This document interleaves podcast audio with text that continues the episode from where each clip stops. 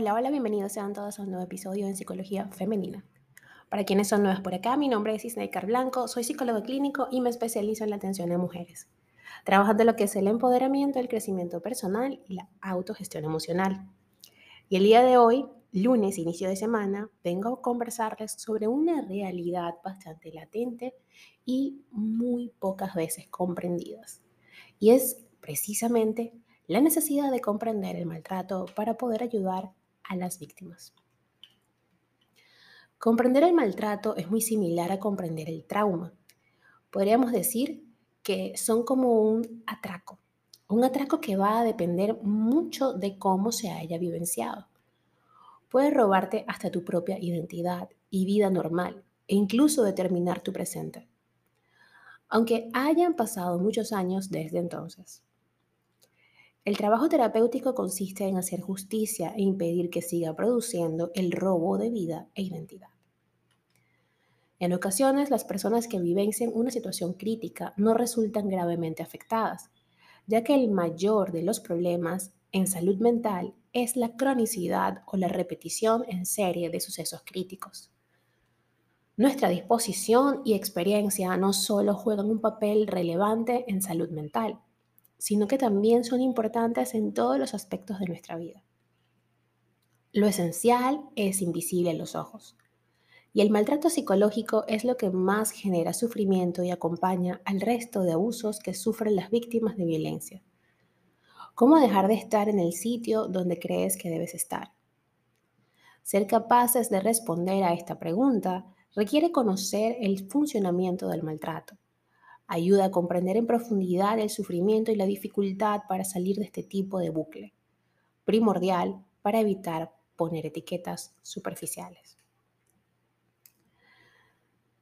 Es la fase final de la historia de violencia donde pueden aumentar las agresiones, ya que el agresor puede sentirse amenazado y sentir amenazado su control. Por tanto, resulta primordial discutir preparar y detallar planes de seguridad para la salida de la relación o para finalizar la violencia. Pensemos que solo la mitad de las mujeres con una historia de violencia, que suele durar en torno a seis años, consigue romper la relación tras una media de entre 5 y 8 intentos para lograrlo. En estos casos, los recursos humanos, redes social y económicos son la clave para poder salir de una situación de violencia crónica.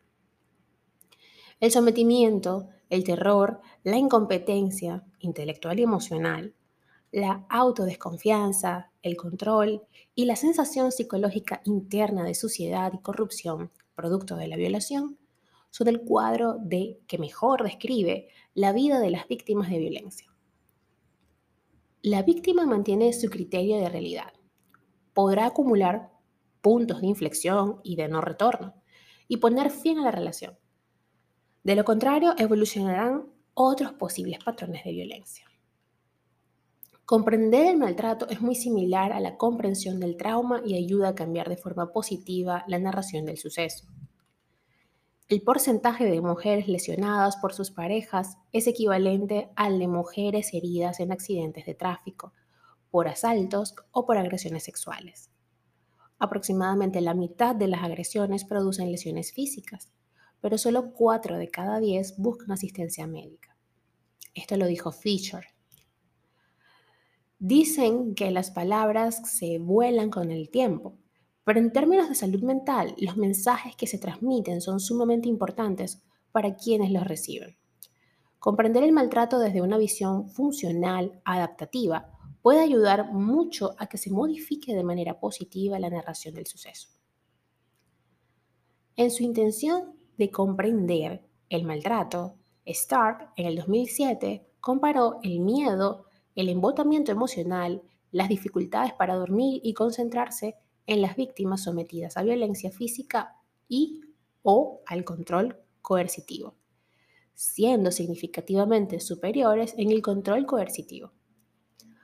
Podríamos decir que existen diferentes trayectorias de violencia física.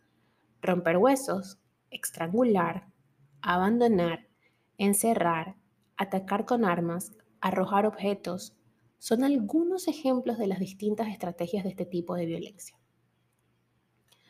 Esta es la violencia física en el control coercitivo. Ahora, la violencia emocional o psicológica. Esta es muy sutil y pudiendo llegar a ser más dañina que los golpes. Las víctimas pueden sentirse incompetentes intelectualmente, pensar que están locas o que son indignas de ser amadas o incapaces de amar. Las formas más frecuentes de ejercer violencia psicológica o emocional son el distanciamiento afectivo, los celos, la negación o la negación de derechos a la víctima, la humillación, críticas constantes y globales, insultos, coacción de la libertad intelectual, laboral y social, destruir pertenencias o recuerdos, amenazas de muerte, de suicidio o de abandono. La violencia puede arrasar hasta lo más recóndito del yo, como la confianza en el criterio propio. Hay otros tipos de violencia que también se ejercen dentro de las relaciones íntimas.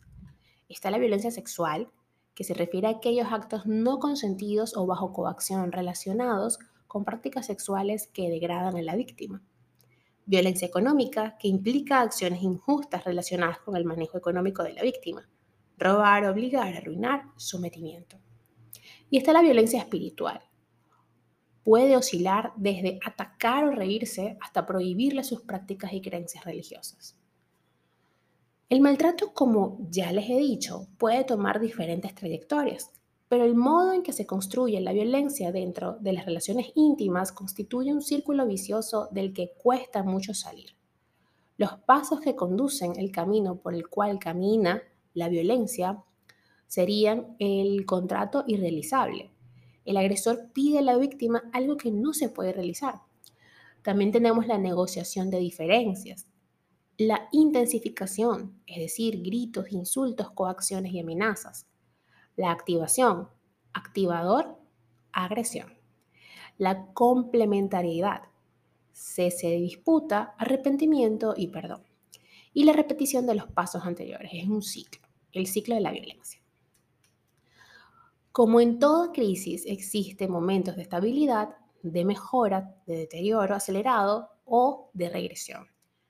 Pero no podemos olvidar que son posibles los procesos de recuperación y reconstrucción y que ambos aceleran y coexisten con la ruptura. La violencia por sí sola transmite mensajes muy potentes y destructivos. Por eso el trabajo con las víctimas de violencia se dirige a empoderarlas. Tú sí, la violencia no, porque solo los vivos pueden hacer psicoterapia. Hasta acá el episodio de hoy. Espero que lo hayas disfrutado y si ha sido así, por favor déjamelo saber a través de mis redes sociales, Instagram, Twitter, Clubhouse y Twitch como Psiqueplenitud 11. Eh, también estoy en Patreon como Psiqueplenitud y en TikTok como Snaker Blanco Psicóloga. Si quieres tener un poco más de referencia, utilicé el libro de violencia en las relaciones íntimas. ¿ok? Y me parece que, que está bien puntual y bien interesante, porque nos ayuda a comprender. Y si sabes, aunque no seas psicóloga o psicólogo, pero sabes que algún familiar, alguna amiga está pasando por una situación así, es importante tener información. Lo que llamamos los psicólogos psicoeducación informarnos y educarnos para poder brindarle esa mano amiga que necesita en determinado momento.